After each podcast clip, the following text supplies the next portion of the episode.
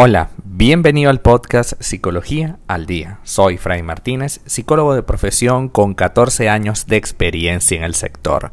Como pudiste ver en el título de este episodio, hoy vamos a hablar un poco acerca de celos entre amigos. Hay amigos celosos, es una realidad, de los que nos echan en cara que hagamos ciertas cosas sin ellos de los que nos demandan atención, dedicación y tiempo. Inclusive nos, nos reclaman que por qué pasamos tanto tiempo con nuestra pareja actual. Los celos entre amigos son una realidad y hoy vamos a hablar sobre ello. A veces son inocentes y el simple resultado de ese tipo de emoción tan humana puede ser normal.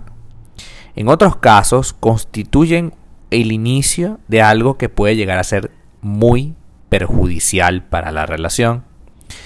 Puede ser el súbito desencadenante de la inquietud, de los malentendidos y ese punto de partida en el que los celos se acaban derivando en una tirantez, en un ir y venir que incomoda y que hiere la relación de amistad. Ver que una de nuestras queridas amistades busca la confianza en otras personas para compartir ciertos pensamientos o experiencias, sin duda puede y va a molestarnos. Esto sucede con mayor frecuencia en la adolescencia y la juventud temprana. Sin embargo, se supone que cuando maduramos entendemos que no poseemos a esta persona, sino que tenemos el privilegio de compartir un tiempo a su lado. Que si bien es cierto, a nosotros nos tiene en una, una alta estima, nos quiere mucho, no necesariamente todo nos lo va a contar. Y no tiene por qué contárnoslo todo. Creo que el gran problema de los celos en la amistad tiene que ver con eso. ¿Por qué a fulana de tal que tienes menos tiempo conociendo le dices cosas muy íntimas y a mí que soy tu amiga de toda la vida, no lo haces. Cuidado con, esto porque puede ser muy complicado de entender, ¿no? ¿Por qué con otra persona se abre emocionalmente tu amigo, tu amiga, y por qué rayos contigo no lo hace? Esencialmente no lo hace porque tiene... Todos tenemos como una especie de sintonía, ¿ok? Como en la radio, una sintonía. Y en función de eso, hay cosas que resuenan más con alguien y cosas que no. Tú puedes tener un amigo de toda la vida con el que prácticamente le has contado todas las cosas. Pero hay un punto, hay un pequeño punto o un gran punto que tú no eres capaz de decirle porque sabes cómo va a ser su reacción. De alguna forma lo has intentado en el pasado y te decidiste que no pueden hablar de ese tema. Por ejemplo, las parejas.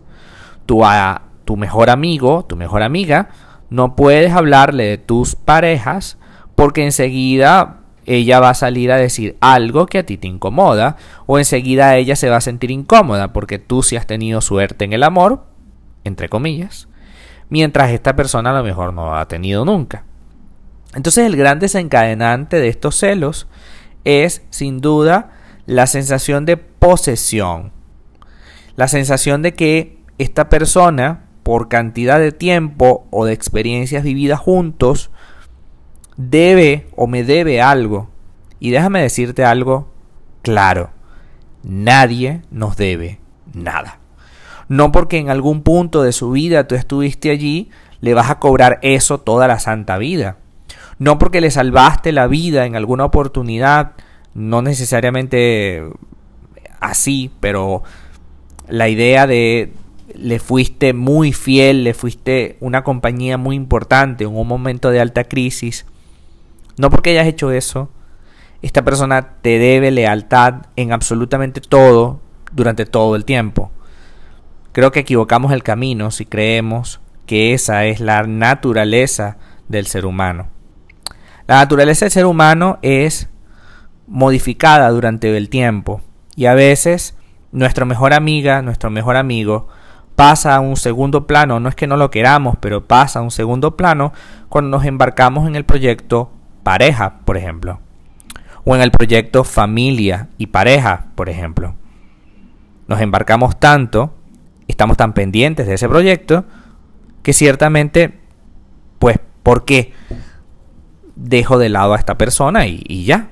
No, no, no tenemos que armarnos ninguna novela alrededor. Los celos no tienen edad ni género. Los podemos sentir en cualquier momento y en cualquier circunstancia hasta el punto de que es común que se llegue a manifestar la, en lazos de amistad y a edad adulta. Hoy hablaremos un poco de cómo se puede manifestar y qué debemos hacer al respecto. Una persona puede ser puede ver con recelo el hecho de que un amigo comparta tiempo, confidencias, pensamientos con otro. Es como si sintieran que ellos y solo ellos tienen la exclusividad, lo que hablábamos hasta ahora. Un amigo puede experimentar celos hasta de las parejas de sus amigos. Son personas que nunca dejan de reclamar cosas, dejan siempre están reclamando favores, horas para hablar, rapidez para responder mensajes en el móvil. Tenemos que revelarle qué hacemos y qué no hacemos a cada momento. A menudo se muestran con la frase, si al final te vas con esta otra amiga, dejaré de hablarte. Si no te quedas hoy conmigo, estás demostrando que no te importo. Así es como empieza un, una situación altamente tóxica. Porque yo no puedo juzgar al otro porque de repente quiera salir con su pareja un fin de semana o quiera seguir saliendo con su pareja más tiempo que como lo hace conmigo. Cuando éramos solteras, solteros, pasábamos tiempo juntos y estaba bien. Pero ahora que estoy comprometida, comprometido, tengo todo el derecho a pasar tiempo con esa persona. Para eso me comprometí. Cierto, no puedo abandonar nuestra amistad, pero tenemos que entender y valorar y amar a nuestro amigo y decirle, qué bueno que conseguiste a alguien especial con quien pasar tu tiempo. Aún ese ticket no me ha llegado a mí, pero yo debo aceptar que el ticket le llegó a mi amigo o a mi amiga. Inclusive esto me puede servir a mí, porque a lo mejor yo no me he podido conseguir una nueva pareja porque me he enfocado demasiado en compartir tiempo con esa amistad. Y claro, mientras más tiempo pase allí, menos estoy disponible para otras realidades o para otros contextos. Entendamos que si tenemos celos es porque de alguna manera envidiamos la vida de nuestro amigo. Envidiamos que pueda hablar con otras personas, que tenga niveles de intimidad con otras personas, que tenga pareja, que sea feliz con esa pareja. Es una realidad. El celoso, de alguna forma, envidia la vida que tiene su amiga, envidia la vida que tiene ese amigo.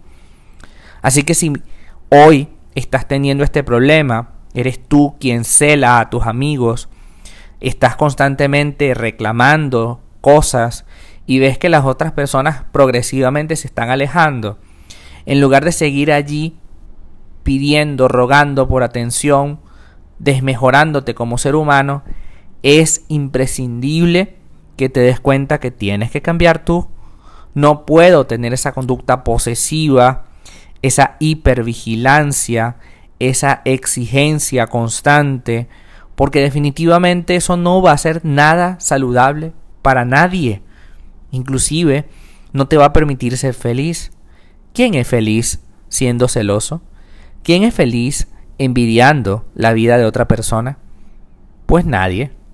Entonces, como no eres feliz ni vas a ser feliz envidiando a alguien o siendo celoso, creo que es tiempo de que dejemos a un lado los celos, de que entendamos de una vez por todas que lo que vivimos con esa persona es maravilloso, pero no tengo por qué negarle la posibilidad de, de entrar en otros escenarios.